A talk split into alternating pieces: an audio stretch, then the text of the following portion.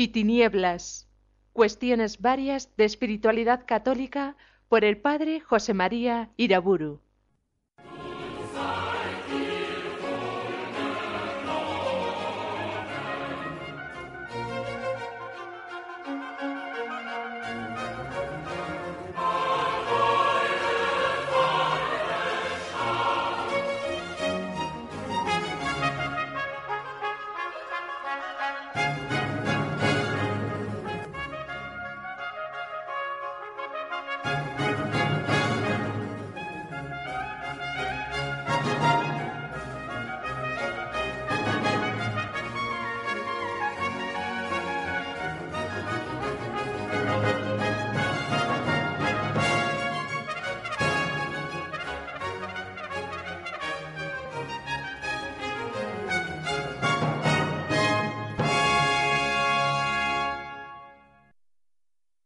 El nombre del Padre, del Hijo y del Espíritu Santo comienzo este nuevo programa que titulo Luz y tinieblas, cuestiones varias de espiritualidad católica.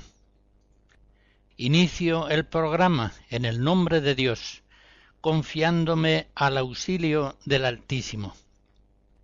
A Dios le pido que me dé tiempo y luz, fuerza y cruz para poder realizar esta serie de conferencias que irán tratando, como hemos dicho, de varias cuestiones de espiritualidad católica, bajo el título principal de Luz y Tinieblas.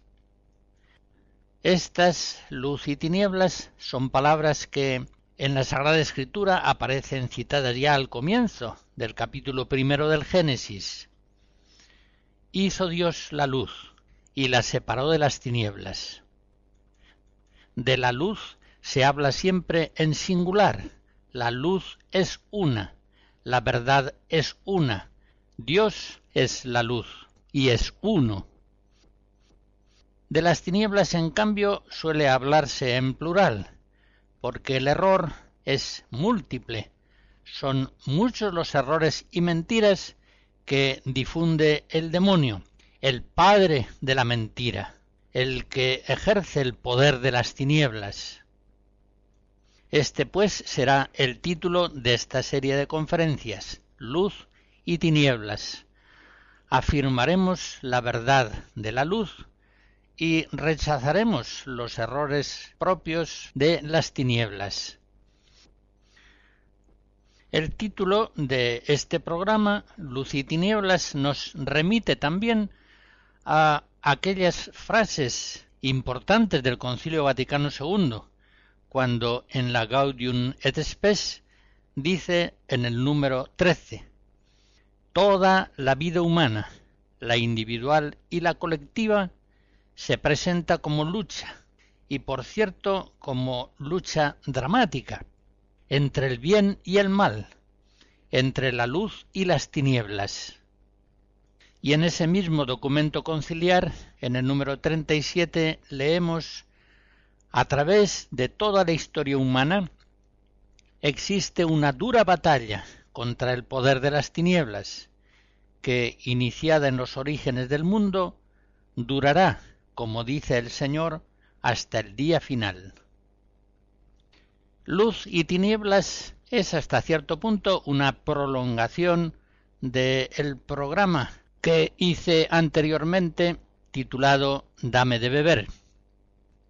En aquel programa hacía yo una exposición sistemática, doctrinal, de las verdades fundamentales de la espiritualidad católica.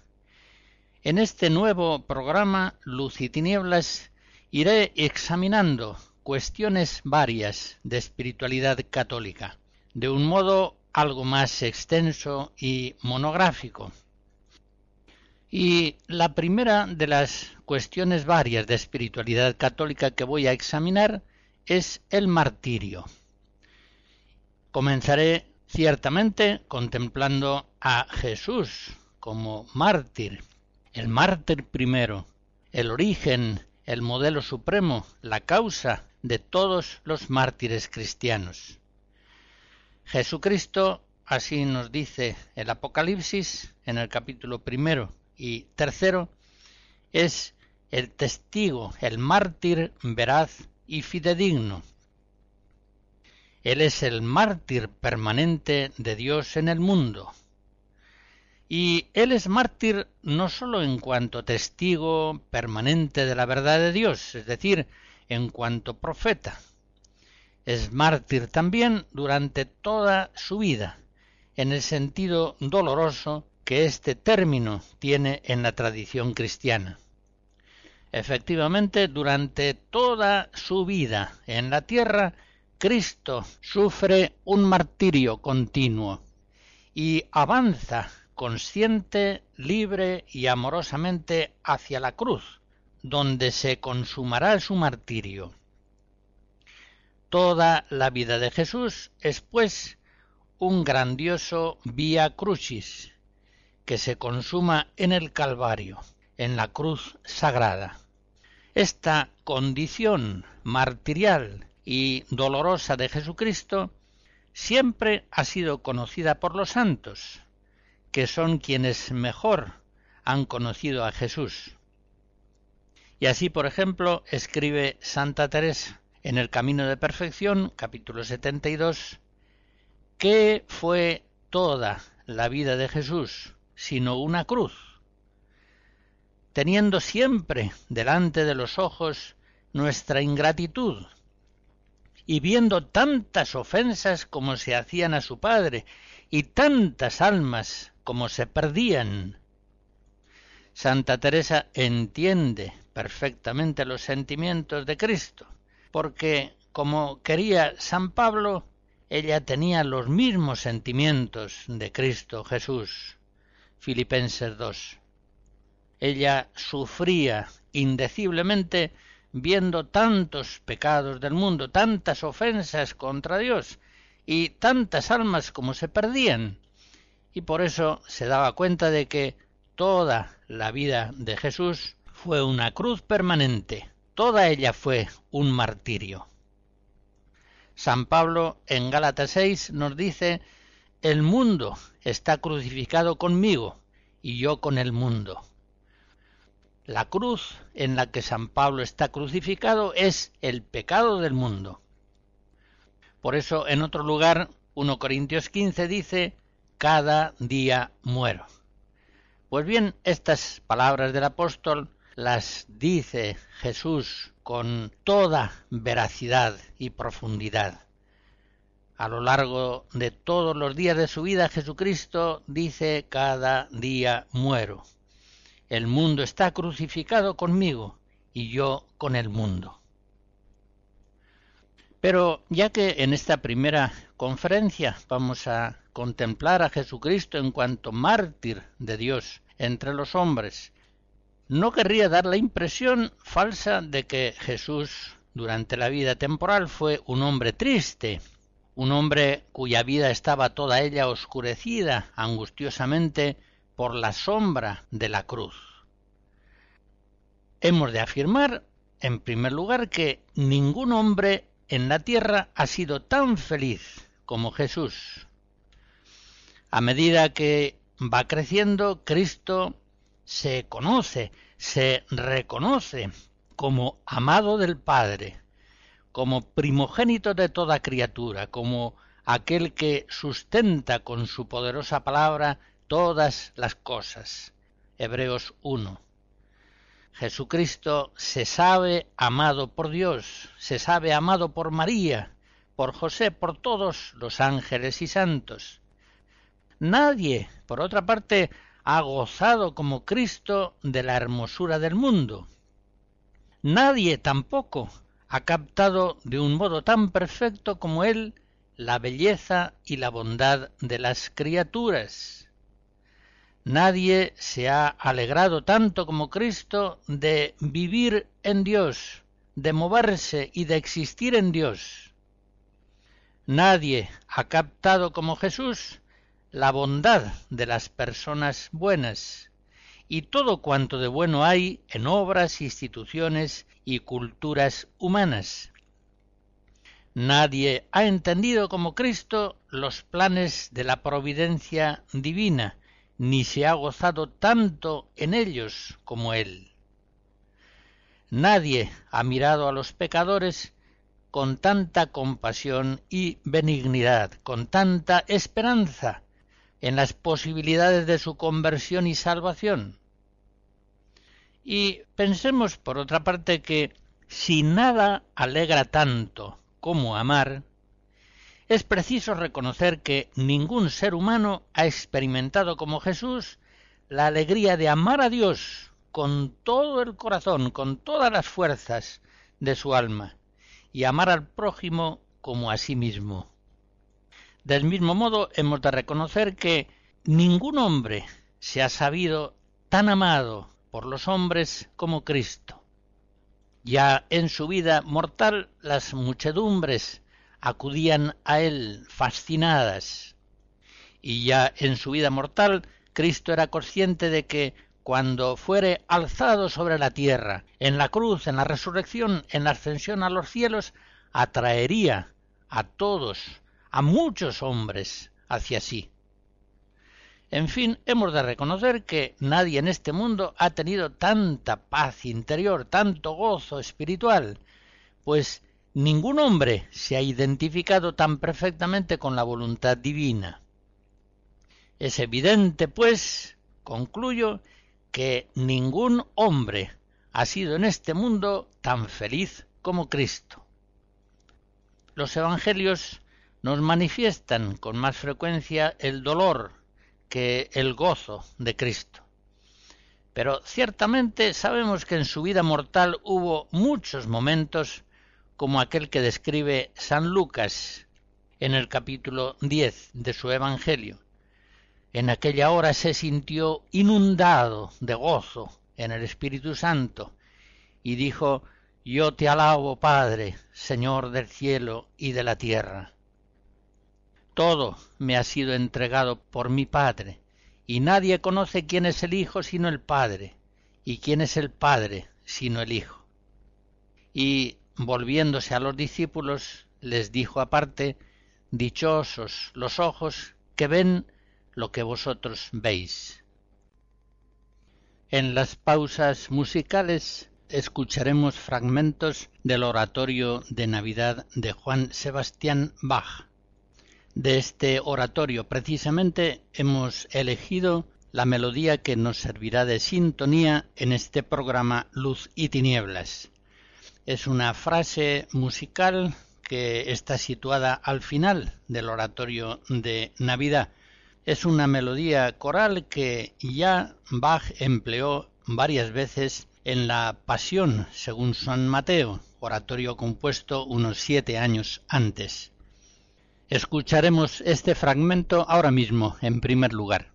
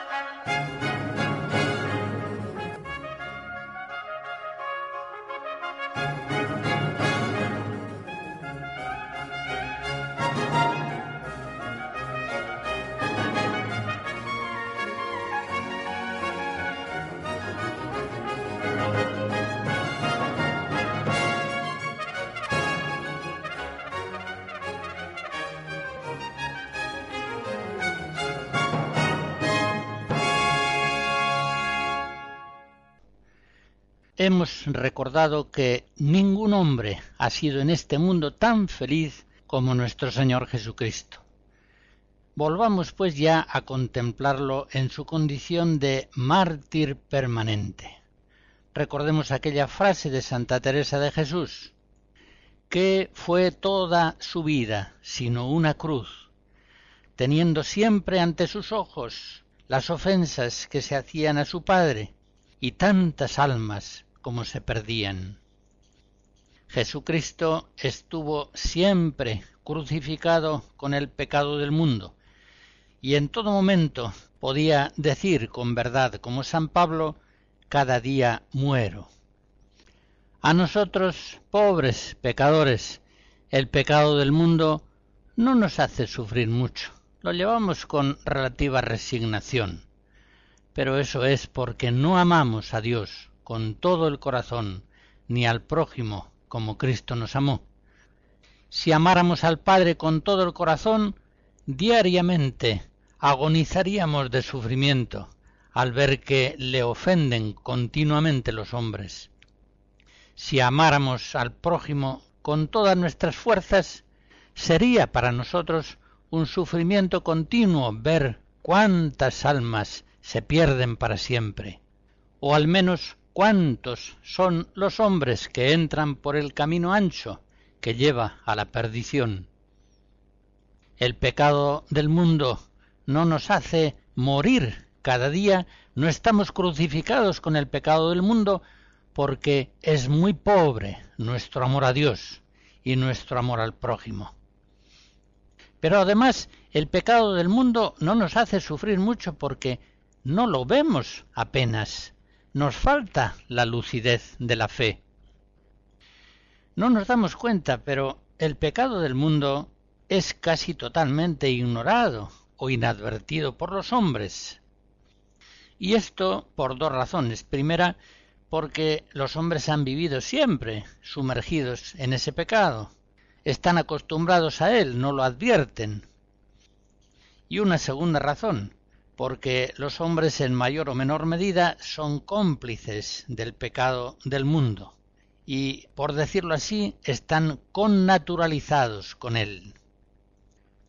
Por el contrario, Jesús, a medida que va creciendo en experiencia y sabiduría, vive horrorizado por el mal del mundo. Y este horror es creciente hasta que en el huerto de Getsemaní le hace padecer pavor, angustia, sudor de sangre. El mal que los sacerdotes y rabinos judíos, tan expertos en las escrituras, no alcanzaban a ver, pues ellos mismos lo estaban haciendo.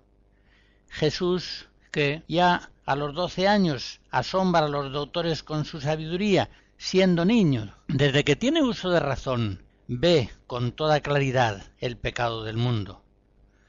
Desde niño Jesús dice al Padre Celestial, arroyos de lágrimas bajan de mis ojos por los que no cumplen tu voluntad. Salmo 118. Jesús nos dice el evangelista y va creciendo en sabiduría y en gracia ante Dios y ante los hombres. Pues bien, ya desde muy niño Jesús va creciendo en el conocimiento del pecado del mundo. Ve y entiende que las autoridades en lugar de servir a sus súbditos, los tiranizan, los oprimen. Marcos 10. Ve en el mismo pueblo elegido, Israel, la profanación generalizada del matrimonio, que ha venido a ser una caricatura de lo que el Creador hizo en el principio. Los repudios, tan fácilmente autorizados por los rabinos y los sacerdotes, han hecho que casi se pierda la idea misma del matrimonio monógamo e indisoluble. Ve Jesús, lo ve en el mismo Israel, como una secular adicción a la mentira, al padre de la mentira, hace casi imposible que los hombres, criaturas racionales, capten la verdad. El apóstol San Juan, en el capítulo 8 de su Evangelio, nos cuenta una escena conmovedora en la que Cristo se detiene en un momento determinado cuando está predicando y les dice a los judíos, ¿por qué no entendéis mi lenguaje? ¿Por qué no podéis oír mi palabra? Vosotros tenéis por padre al diablo, que desde el principio es mentiroso y padre de la mentira. Pero a mí, porque os digo la verdad, no me creéis. Jesús ve como el hombre, habiendo sido hecho a imagen de Dios, ha endurecido su corazón en la ambición, en la avaricia, en la venganza, en los castigos rigurosos, ignorando el perdón y la misericordia. Ve como escribas y fariseos, los hombres de la ley divina, han venido a ser una raza de víboras, unos sepulcros blanqueados, que ni entran en el reino ni dejan entrar. Mateo 23. Ve Jesús, lo ve ya desde niño, como la avidez de los sacerdotes del templo lo ha convertido en una cueva de ladrones. Mateo 21 ese abismo enorme del pecado del mundo. Lo ve Jesús toda su vida con plena conciencia y lo está viendo concretamente en el pueblo elegido. Él sabe bien, al mismo tiempo, que todo eso no lo ven las autoridades, ni los sacerdotes, ni tampoco los teólogos de Israel, que cuelan un mosquito y se tragan un camello.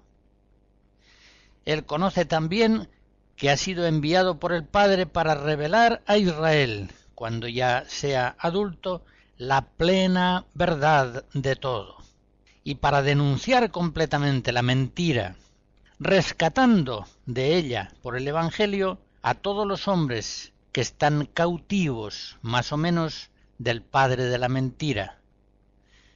Él es consciente de que no podrá cumplir esa misión profética sin grandes sufrimientos, sin experimentar un rechazo total, una persecución a muerte que le llevará a la cruz del Calvario. Él es consciente de que el vuelo de su vida avanza rápidamente como una flecha hacia la diana de la cruz. Es necesario que el Mesías padezca, lo aseguran todas las escrituras y él conoce la palabra divina. Él es personalmente la palabra de Dios hecha hombre. Él sabe cómo todas las escrituras están hablando de él continuamente. Mientras Jesús es niño y muchacho, permanece callado.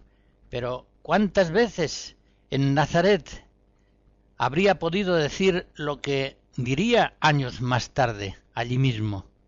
Hoy se cumple en mí esta escritura que acabáis de oír. Lucas 4. Cuando Jesús lee o escucha en la sinagoga como en el monte Moria, por orden de Yahvé, Abraham está dispuesto a sacrificar a su único hijo, Isaac, él sabe que Isaac es figura suya, es una anticipación del misterio de la cruz. Cuando Jesús todos los años con sus familiares en el día 14 del mes de Nisan celebra el sacrificio del Cordero Pascual, sabe que Él es el verdadero Cordero que quita el pecado del mundo. Sabe que Él es el verdadero Cordero Pascual. Cuando Jesús medita en el establecimiento de la alianza antigua allí en el monte Sinaí, una alianza que es sellada con la sangre de el sacrificio ofrecido por Moisés en un altar construido sobre doce piedras. Es consciente Jesús de que las palabras que entonces pronuncia Moisés van a tener en sí mismo una realización nueva, plena y definitiva. Esta es la sangre de la alianza que hace con vosotros Yahvé sobre todos estos preceptos. Éxodo 24. Jesús sabe que en él se va a realizar una alianza nueva que será sellada en su propia sangre. Jesús conoce también la profecía del siervo de Yahvé que encontramos en Isaías y con una conciencia humana cada vez más clara y cierta, él se reconoce en ese siervo de Yahvé que Isaías, iluminado por el Espíritu Santo, anuncia en su grandiosa profecía. He aquí a mi siervo, a quien yo sostengo, mi elegido, en quien se complace mi alma. No hay en él apariencia ni hermosura que atraiga las miradas. Despreciado, deshecho de los hombres, varón de dolores. Él tomó ciertamente sobre sí nuestras enfermedades y cargó con nuestros dolores. Y nosotros lo tuvimos por castigado y herido por Dios y humillado. Fue traspasado por nuestras iniquidades y triturado por nuestros pecados. El castigo salvador pesó sobre él, y en sus llagas hemos sido curados. Ofreciendo su vida en sacrificio por el pecado, tendrá posteridad y vivirá largos días, y en sus manos prosperará la obra de Yahvé. Sabe Jesús perfectamente que Él es el siervo de Yahvé, que al precio de su sangre va a conseguir la expiación del pecado del mundo, la reconciliación de los hombres con Dios. Sabe también perfectamente Jesús que Israel mata a los profetas que Dios le envía, los mata siempre, más pronto o más tarde, los mata a todos. Y por eso, por ejemplo, en Mateo 23 vemos cómo se lamenta Jesús diciendo, Jerusalén, Jerusalén, que matas a los profetas y apedreas a los que te son enviados. Sabe Jesús perfectamente que va a ser muerto violentamente, ignominiosamente, como lo fueron todos los profetas que le precedieron. Por eso Jesús, que sufre a lo largo de su vida mortal un martirio permanente, anuncia su pasión a los discípulos en varias ocasiones. En Lucas 24 leemos, Esto es lo que yo os decía estando todavía con vosotros, que era preciso que se cumpliera todo lo que está escrito en la ley de Moisés y en los profetas y en los salmos de mí. Y entonces les abrió la inteligencia para que entendiesen las escrituras y les dijo, así estaba escrito, que el Mesías debía padecer y al tercer día resucitar de entre los muertos. Por eso, dicho sea de paso, ¿quién puede atreverse a pensar y a decir que Cristo ignoró durante muchos años lo que Dios había anunciado por boca de todos los profetas, esto es, su propia muerte y pasión?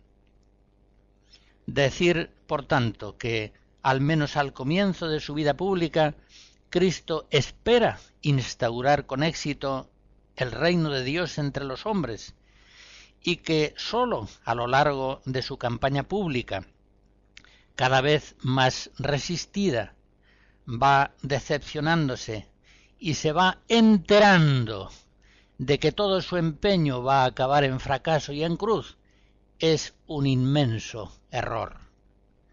Equivale a afirmar que Jesús ignora quién es, ignora que es el Hijo de Dios enviado a este mundo como Cordero, como víctima sacrificial de expiación perfecta. Equivale a decir que Jesús ignora las escrituras y que si las conoce no las entiende, las interpreta mal, pues no capta lo que éstas realmente anuncian tantas veces, hablando de él y de su pasión. En fin, ¿cómo Cristo hubiera reprochado a sus apóstoles no haber descubierto en las Escrituras el anuncio de su pasión, si él mismo durante años no hubiera visto su pasión anunciada en ellas? ¿Cómo pensar que Jesús al menos al comienzo de su vida pública, hubiera albergado una vana esperanza de que su evangelio triunfaría en Israel. Enseguida consideraremos cómo toda la vida de Cristo, y especialmente los años de su vida pública, es una vida que avanza rectamente hacia la cruz, y cómo Cristo es perfectamente consciente de ello. Avanza hacia el sacrificio definitivo de su vida, camina hacia el altar de la cruz con plena conciencia y libertad, movido únicamente por su inmenso amor a Dios y a los hombres.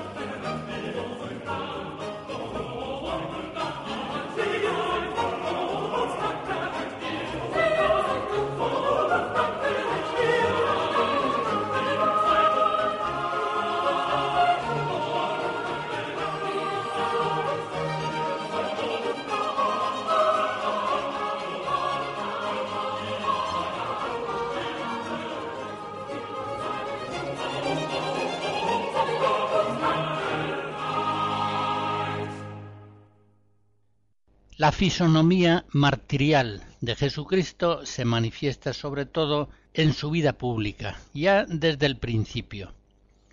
Juan el Bautista, inspirado por Dios, señala al Mesías y lo presenta diciendo Este es el Cordero de Dios, el que quita el pecado del mundo. Los apóstoles cuando escuchan estas palabras no entienden casi nada pero Juan el Bautista sí sabe lo que está diciendo iluminado por el Espíritu Santo. Él está diciendo que este es el verdadero Cordero Pascual y que es en la sangre de su sacrificio personal donde el mundo pecador va a encontrar por fin el perdón y la reconciliación con Dios. Y esa identidad pascual, martirial, que Juan conoce en Jesús, Jesús la conoce perfectamente acerca de sí mismo. Juan el Bautista y Jesús preconocen el misterio de la pasión. Jesús preconoce su identidad de mártir. Por otra parte, Jesús obra en su ministerio público con una valentía profética que parece temeraria. No se guarda en lo que dice o en lo que hace. No está preocupado por guardar su propia vida. Él sabe bien, y así lo enseña Lucas 9, que el que trata de guardar avaramente su vida la va a perder y que en cambio aquel que la entrega amorosamente por la causa de Dios, por su reino, ese es el que la salvará. Las palabras y las acciones de Jesús son realmente suicidas. Valga la expresión, y nuestros oyentes la sabrán entender en su sentido exacto. Es decir, es un modo de obrar el de Cristo que ciertamente le va a llevar a la muerte. Sabemos bien que tres eran las fuerzas que componían el Sanedrín, el Tribunal Supremo, el órgano principal de gobierno del pueblo de Israel, los sacerdotes, los letrados y los ricos, es decir, las familias nobles. Pues bien, ya desde el comienzo mismo de su vida pública, cuando Cristo asciende a Jerusalén, tiene con los sacerdotes del templo un encontronazo fuertísimo. Les dice que han convertido el lugar santo, el templo de Dios, en una cueva de ladrones. Desde entonces los sacerdotes del templo lo odian, lo odian a muerte. Pero del mismo modo en su ministerio evangelizador, dando testimonio de la verdad, Jesús se enfrenta con los doctores de la ley, con los fariseos, con los escribas, y les dice también cosas terribles, pero que son la verdad. Hay de vosotros, fariseos, que amáis los primeros puestos. Hay de vosotros que sois como sepulcros, blanqueados por fuera, pero llenos de podredumbre por dentro. Hay de vosotros, doctores de la ley, que echáis sobre los hombros de los demás cargas pesadas, y vosotros no las tocáis ni con uno de vuestros dedos. Hay de vosotros, doctores de la ley, que os habéis apoderado de la llave de la ciencia, y ni entráis ni dejáis entrar. Todas estas grandes verdades las decía Jesús a los doctores de la ley en su propia cara. Más aún, se lo decía delante del pueblo, que sentía por ellos una veneración inmensa. El odio de los doctores de la ley contra Cristo, y muy especialmente el de los fariseos, aparece manifestado en forma creciente en los Evangelios. Así en Lucas 11 leemos cuando Jesús salió de allí comenzaron los escribas y fariseos a acosarle terriblemente y exigirle respuestas sobre muchas cuestiones, tendiéndole trampas para poder atraparle por alguna palabra. Pero Jesús sabe que está condenado a muerte, sabe que el Mesías tiene que padecer el sacrificio de expiación por el pecado del mundo, y por eso no teme el odio de los sacerdotes, ni la persecución de los fariseos y escribas y doctores de la ley. Por ejemplo, sigue haciendo curaciones en sábado, aunque esto ocasione en los fariseos y en los doctores de la ley una indignación y un odio indecibles. Antes he recordado que el poder supremo en Israel estaba concentrado en el Sanedrín, que se componía de los sacerdotes, doctores de la ley y de los ricos. Pues también Jesús sobre los ricos tiene palabras fuertísimas, asegurándoles que su ingreso en el reino de los cielos es más difícil que el paso de un camello por el ojo de una aguja. Estos modos de proceder de Jesús resultan verdaderamente desconcertantes. Este hombre se está ganando a pulso su muerte. No guarda su vida. La está exponiendo a un peligro mortal y él es perfectamente consciente de ello. ¿Cómo se explica esta actitud? En los mismos evangelios, en las epístolas de los apóstoles, encontramos claramente la respuesta a esta pregunta. Cristo sabe que el hombre cautivo del demonio, del padre de la mentira, solamente puede salvarse por el testimonio de la verdad. Solamente la verdad puede hacerle libre, puede salvarle. Y Cristo ama tanto a los hombres que les dice la verdad con toda fuerza y claridad, aunque de este modo expone su vida a la amenaza de una muerte cierta.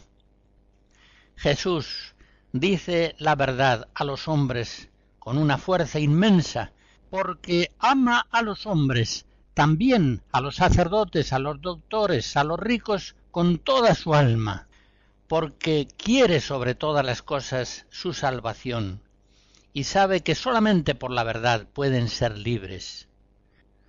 Si Cristo hubiera suavizado mucho su afirmación de la verdad y su negación de los errores contrarios, si él hubiera propuesto la verdad muy gradualmente, poquito a poco, si no hubiera predicado la verdad con tanta fuerza a los sacerdotes, a los escribas y fariseos, a los ricos, a todo el pueblo, no hubiera sido expulsado violentamente del mundo en la cruz del Calvario.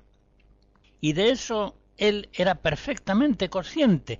Sin embargo, él dice la verdad, que para él va a ser muerte y para los hombres va a ser vida. Esa es su misión. Para eso ha sido enviado desde el cielo. Y así la declara ante sus jueces, como leemos en Juan 18. Yo he venido al mundo para dar testimonio de la verdad. Cristo no murió por curar enfermos, por calmar tempestades, por devolver la vista a los ciegos o la vida a los muertos. Cristo fue muerto, como leemos al comienzo del Apocalipsis, por dar testimonio, martirium, por dar testimonio de la verdad, por ser el testigo veraz, el mártir fiel de Dios entre los hombres. Bien sabemos que nada hay en el mundo tan peligroso como decir la verdad, y nada hay tan peligroso porque precisamente el mundo entero está puesto bajo el poder del maligno, 1 Juan 5. Y el maligno es homicida desde el principio. Él es mentiroso y padre de la mentira. Juan 8. Cristo es el mártir, el testigo de Dios entre los hombres. Él es el ejemplo para todos los mártires cristianos y Él es el que les va a sostener en su martirio, asistiéndoles con la fuerza de su cruz.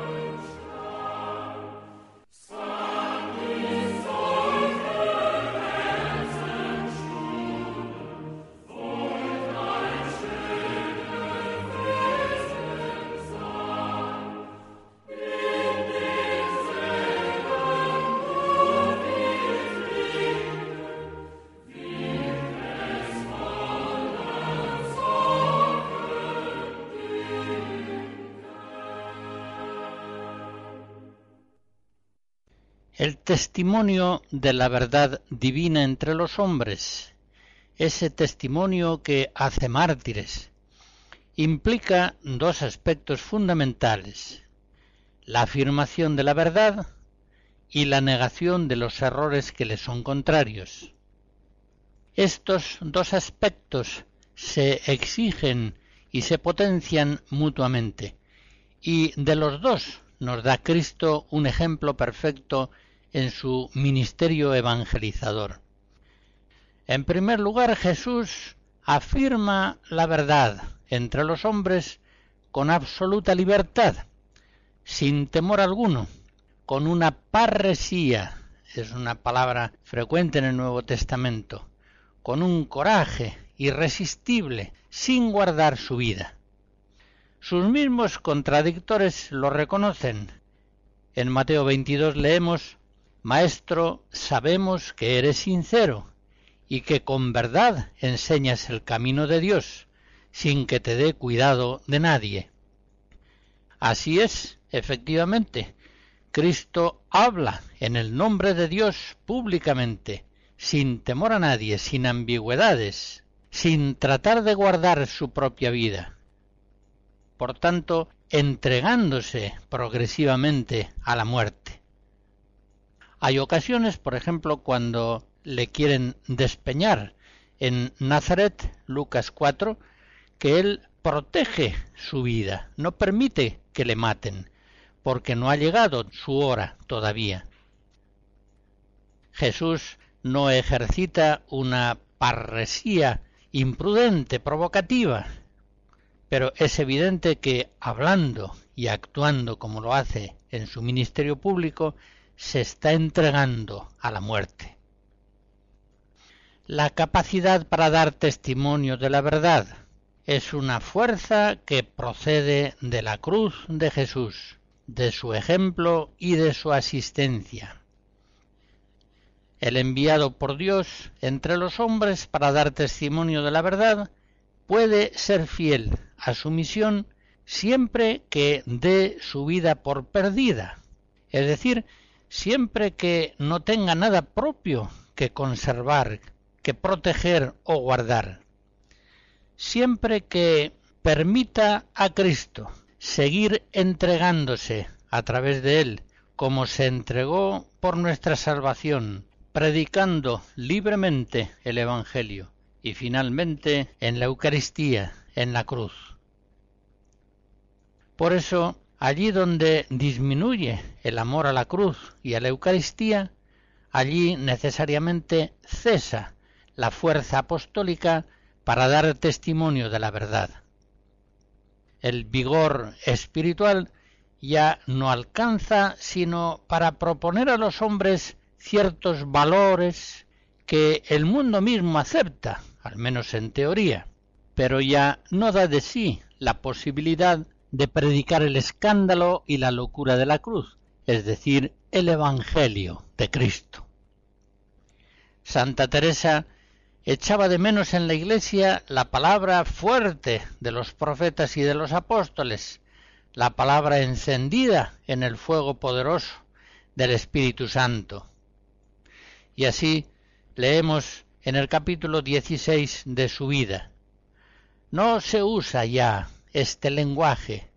Hasta los predicadores van ordenando sus sermones para no descontentar.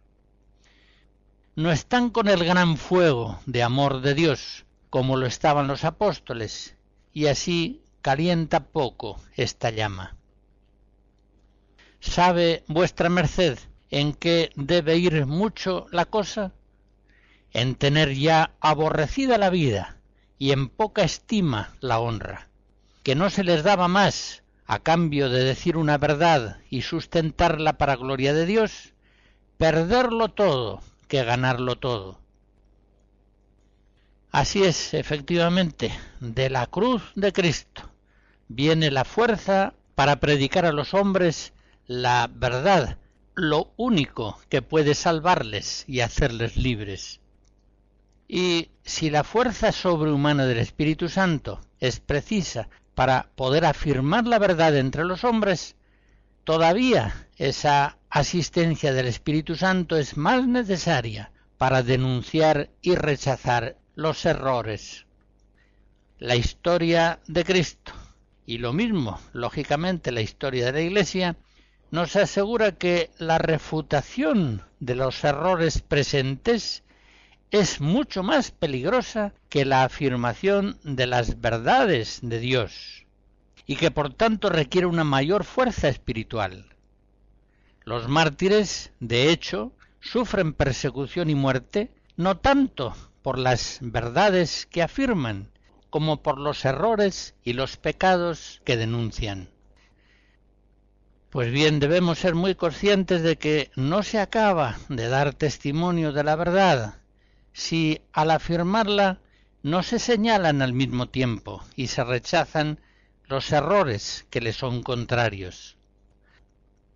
Una vez más, el ejemplo supremo del testimonio de la verdad del mártir lo encontramos en Jesús. Él no afirma solo, por ejemplo, la primacía de la interioridad, el reino de Dios está dentro del hombre, una gran verdad. Él al mismo tiempo denuncia el exteriorismo perverso de la religiosidad rabínica. Coláis un mosquito y os tragáis un camello. Y por eso hay que decir que a Cristo no lo matan solamente por las verdades que predica, sino también y quizá principalmente por las mentiras y por los pecados que él denuncia. Hemos contemplado en esta conferencia a Jesucristo como el mártir perfecto de Dios entre los hombres. Con el favor de Dios seguiremos tratando del martirio en las próximas conferencias. En esta hemos considerado a Cristo como mártir de Dios. No hemos contemplado a Cristo en su pasión, que es precisamente donde se consuma su martirio, pero es que ya en varias conferencias de Dame de Beber tratamos, hace no mucho largamente, del misterio de Cristo crucificado. Aquí me he limitado más bien a trazar los rasgos martiriales de Jesús en cuanto testigo de Dios, en cuanto mártir fiel que afirma la verdad y niega los errores. Luz y tinieblas es el título de este programa. Pues bien, recordando el prólogo del Evangelio de San Juan, podemos decir que Cristo es la luz que viene a las tinieblas de este mundo, y las tinieblas no le reciben, pero a quienes le reciben les hacen nacer de nuevo, no de la carne y de la sangre, sino como hijos de Dios.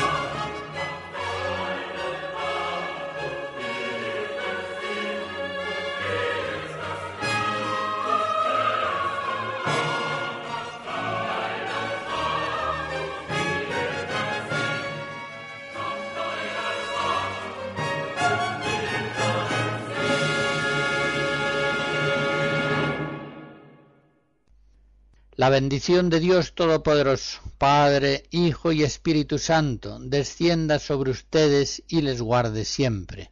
Amén.